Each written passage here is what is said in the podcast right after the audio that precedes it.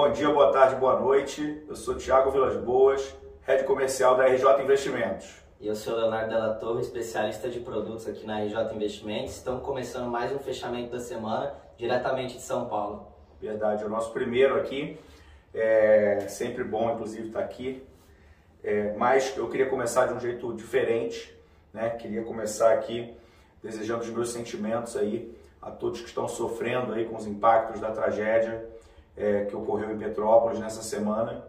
Nós da RJ aqui nos solidarizamos bastante é, e desejamos aí muita força e sabedoria para todos que estão sendo impactados ainda por isso.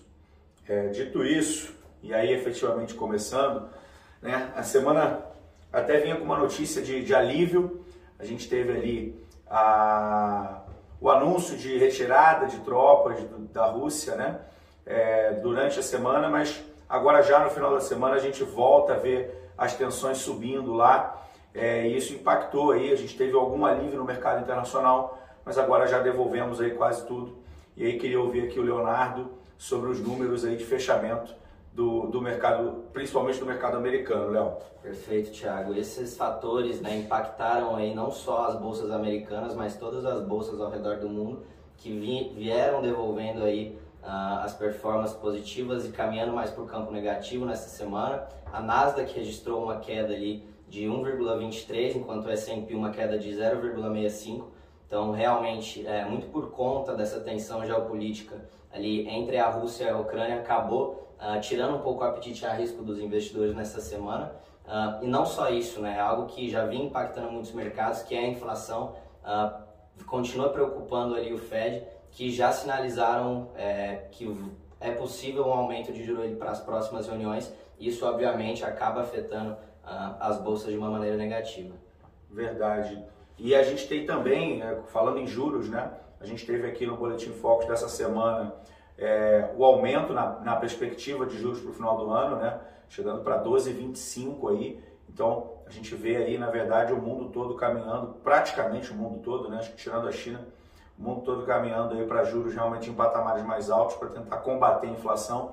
A gente teve também a divulgação do PIB é, do ano passado, o Brasil é, tem um crescimento de 4,7% no ano de 2021. É, e essas notícias todas, somadas à notícia que ainda continua sendo o tema central dos mercados no mundo todo, que são as tensões entre Rússia e Ucrânia, impactaram como aqui o mercado brasileiro, Léo? É, o mercado brasileiro segue em linha com as principais economias do mundo, apresentando um desempenho negativo nesta semana de 0,65, uh, ah, algo que muito por conta dessa tensão vem impactando aqui, o resultado não poderia ser diferente. Isso. E a gente está vendo também, é, e aí falando em queda, né?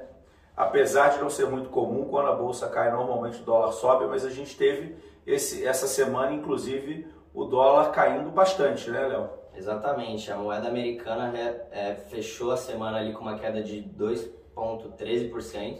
Uh, muito por conta também dos investidores com apetite e um risco um pouco menor, mas ainda enxergando oportunidades aqui no, no mercado brasileiro, uma das principais economias dos mercados emergentes, uh, que vem é, entregando um desempenho melhor ali que seus pares, como por exemplo a Rússia, que está envolvida em todas essas tensões, então o Brasil acaba uh, ficando mais no radar ali dos investidores estrangeiros por conta desses fatores.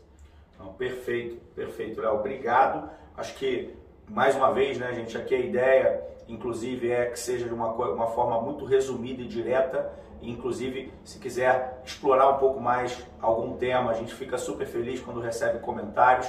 Agradecemos, inclusive, aqui os compartilhamentos e as curtidas. É... E mais uma semana se encerrando. A gente se vê na semana que vem. Da próxima semana, já de volta ao Rio de Janeiro. E divirtam-se.